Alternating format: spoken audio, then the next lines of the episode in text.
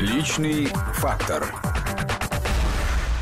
Возвращаемся в студию. Напоминаю, что программа «Личный фактор», ее ведущая Анастасия Борисова, Руслан Быстров и гость Елена Емпольская. Елена Александровна, которая, я открою карту, только что разговаривала по телефону и очень, очень мило, очень нежно с кем-то говорила. Это кто-то из родных, видимо, С мужем, да, с мужем. Несмотря на то, что мы привыкли видеть ее в, такой, в таком образе, ну, строгой женщины, знающей, чего она хочет, такой вот прям пробивающей себе дорогу, здесь Но я надеюсь, это не мешает моему мужу, что я, а, женщина строгая, вообще мужья обычно это приветствуют. А во-вторых, знающий, чего она хочет, в этом смысле, да. Конечно, если бы не мой муж, я честно скажу, я бы эту предвыборную кампанию А просто муж ваш чем не выдержала. А муж мой кандидат экономических наук, но он, в общем, тоже интересуется живо сферой культуры, очень хорошо знает, лучше, чем я, знает отечественный кинематограф. При том, что он армянин по национальности, это придает ему особую прелесть, знаешь, такой московский армянин. Но вот Хачатур может сходу сказать, что это было в, там, в фильме ну, 32 года. Я просто выпадаю, потому что такие вещи зачастую не знают выпускники киноведческого факультета в ГИКа. Вот вы недавно сказали в предыдущей части программы, что в семье иногда возникает какой-то не конфликт, иное мнение, которое должно обсуждаться. У вас в семье получается обсуждать? Слава богу, Руслан, да. Спасибо за вопрос. Или, У нас- или бывают нас- конфликты? Он- Нет, конфликтов у нас, слава богу, не бывает. У нас вроде бы, слава богу, все мирно. Но я считаю, что это вообще главное. Вот сейчас в нашем обществе, как и в семье, так и в обществе, надо максимально стремиться к позитиву, потому что, ну, реально, время не очень легкое. Ни блокада, ни голод, все понятно, но мы приучили людей, я говорю, за последние годы к тому, что счастье это то, что покупается за деньги. Мы сами это приучили. Сейчас нельзя предъявлять претензии. Надо же, какие у нас малодуховные люди. Во-первых, они очень даже духовные. По регионам вот поездишь, поговоришь с людьми. А во-вторых, мы, к сожалению, внушили, что вот счастье надо менять каждый год. Счастье, оно должно быть там под капотом сколько лошадиных сил. Купи себе счастье с большим количеством пикселей. И когда стало трудно немножечко купить новое счастье, человек начинает впадать в депрессию. И помочь ему преодолеть эту депрессию, пока мы выберемся из экономического кризиса, на мой взгляд, призваны именно наши деятели культуры. Но перед ними же не ставят таких задач. Им говорят, мы тебе дадим денег или мы тебе не дадим денег. Но они не хотят так разговаривать. Я их очень хорошо понимаю. Если вернуться все-таки к объединяющей силе искусства и к искусству, которое раскалывает. Вот ваше заявление, я хотел бы, чтобы вы все-таки его пояснили по поводу Сталина. Я процитирую, вы скажите, может быть, оно неправильно приведено. Россию способна удержать над бездной две силы. Первая называется Бог, вторая Сталин. Нет, оно правильно приведено, просто там требуется еще в следующее... Да, там есть, я хочу об этом тоже сказать, Да, там, там есть очень важное есть предложение. Пока не фраза. поздно, давайте прибегнем к К первому. первому, конечно. Но, наверное, вряд ли можно сказать, что это высказывание способно объединить людей. Скорее, тут вспыхнут споры. Тут я не знаю, Руслан, опять же, ну понимаете, невозможно же объединять всех, обложив только ватой. Ну, вы же Вообще, знаете, да, что прекратив. тема Сталина, она очень болезненна для многих. И репрессии коснулись многих Подождите, семей. подождите, многие подождите. живы Где родственники. вы э, в, этом, в этих двух предложениях нашли прославление Сталина? Еще раз, это был материал о преподавании основ православной культуры, опыте преподавания, по-моему, в одной из саратовских, кажется, школ в Саратовской области. И то, что вы сейчас процитировали, означает ровно одно, и больше ничего. Что нас способно удержать от бездны хаоса в России. Либо внутренняя сила наша собственная, совесть, страх, Божий вы его назовете, гражданский, то, что мы всегда называем совесть. И атеисты, и верующие все называют это совестью, да? Либо тогда это внешний инструмент, да, это репрессионный инструмент, потому что любое государство лучше, чем хаос, я в этом глубоко убеждена. Ну так, может быть, мы начнем в людях воспитывать совесть, чтобы не пришлось прибегать к инструменту репрессий. Вот ровно Но вы то, еще что говорили там про написано. Сталина, что он был э, послан для того, чтобы спасти Отечество. Вот в этом духе высказывались. Да, я высказывалась в этом духе. И, понимаете, я говорю, Господь Бог не объясняет нам, кого и зачем Он посылает. Какие инструменты Он использует. В России был шанс исчезнуть с карты мира. В той ситуации была послана жесткая сила, чтобы Россия сохранилась. Она сохранилась. исчезли. Миллионы исчезли. Россия сохранилась на карте мира. Россия сохранилась. Да. А Но мы, цена была велика. мы же ни о чем другом. А вы представляете, какова была бы цена, если бы Россия не сохранилась на карте? А вы уверены, что если бы не было Сталина, то страна бы распалась? Э, Ну, понимаете, я верующий человек, и я уверена, что ничто на свете не случается просто так. Во всем есть определенный промысел. То, что этот промысел зачастую а, для невинных людей оборачивается чудовищными катастрофами, трагедиями и жертвами, мы это знаем не только на примере Сталина, из этого состоит практически вся мировая история. Бессмысленно спрашивать, почему умер ребенок, почему при землетрясении погибли невинные люди. Люди там и так далее, и так далее, понимаете? А, к сожалению, такова жизнь, она из этого состоит. Никто не оправдывает Сталина в одном, и ну, когда вы не оправдываете в одном, не надо отнимать заслугой в другом. Вообще не надо мазать никого ни белой краской, ни черной, однозначно.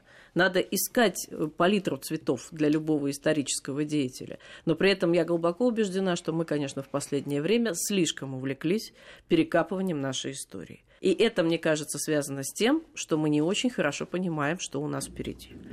Потому что на самом деле ставить надо задачи на будущее. Да, история это прекрасно. Единый стандарт, я за всецело и так далее, и так далее. Но, тем не менее, э, нацию сплачивают общие дела нацию сплачивают общие задачи на будущее. Вот первое. Что... Но единый стандарт тут тоже палка о двух концах. С одной стороны, да, с другой стороны, мы не можем всесторонне изучить историю, если будем придерживаться только одного стандарта. Разве не так? А, ну, это стандарт единый, это не учебник единый. Учебники же будут по нему написаны, я так понимаю, и пишутся достаточно разнообразные. Но все-таки мы не можем позволить себе воспитывать одних и тех же детей в одном и том же поколении, у которых диаметрально противоположные точки зрения на нашу историю. Мы начали э, с вами говорить о театре, об эпатаже, о том, должен ли быть депутат немножечко актером. Я прочитал вашу книгу, не всю, конечно, выдержки, которая называется «Гимн настоящей стерви» или «Я у себя одна». Вы давно достаточно написали? Как-то вы да, переосмыслили то, молодая, что да. написали тогда.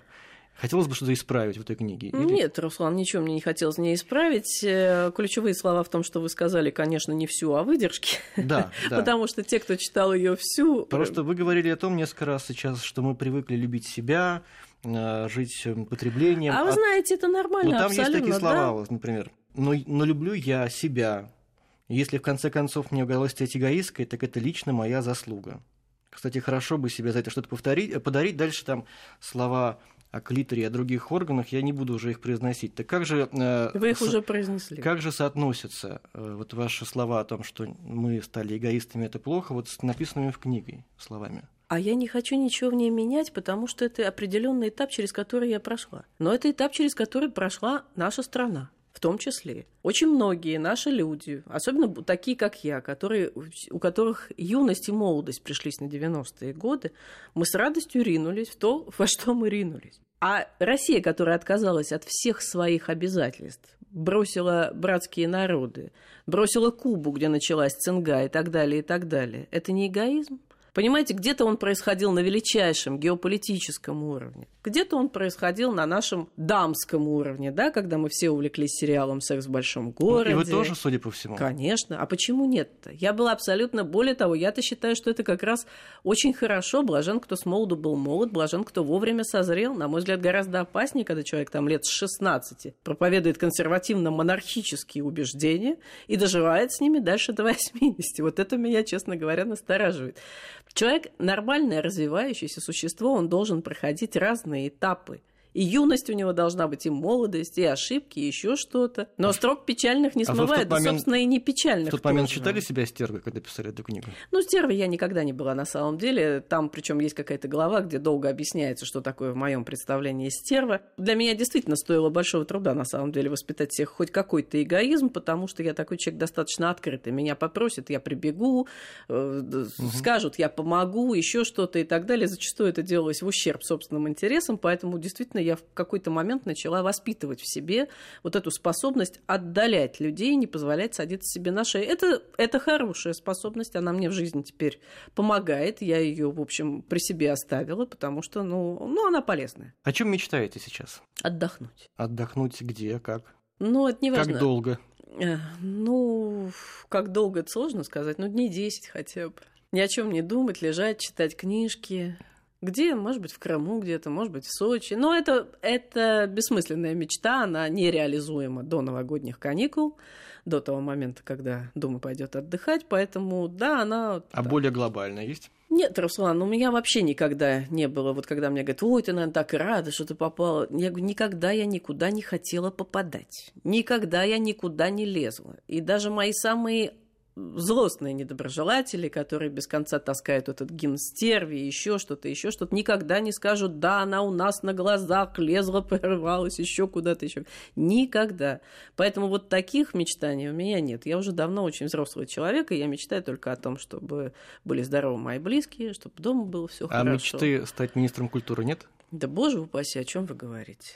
Что за мечта за такая странная стать министром? Понимаете, стать министром, премьер-министром, президентом. Но разве это мечта? Это крест тяжелый очень. Как можно мечтать о кресте? Крест можно только принимать, если уж он на тебя падает, и ты от него скрыться не можешь. Моя мечта это чтобы у нас в семье. Кстати, новогодний праздник, вы все... говорите, хотите уехать, как обычно проводите? Честно говоря, я пока совершенно не обсуждала, э, как мы будем проводить новогодние праздники.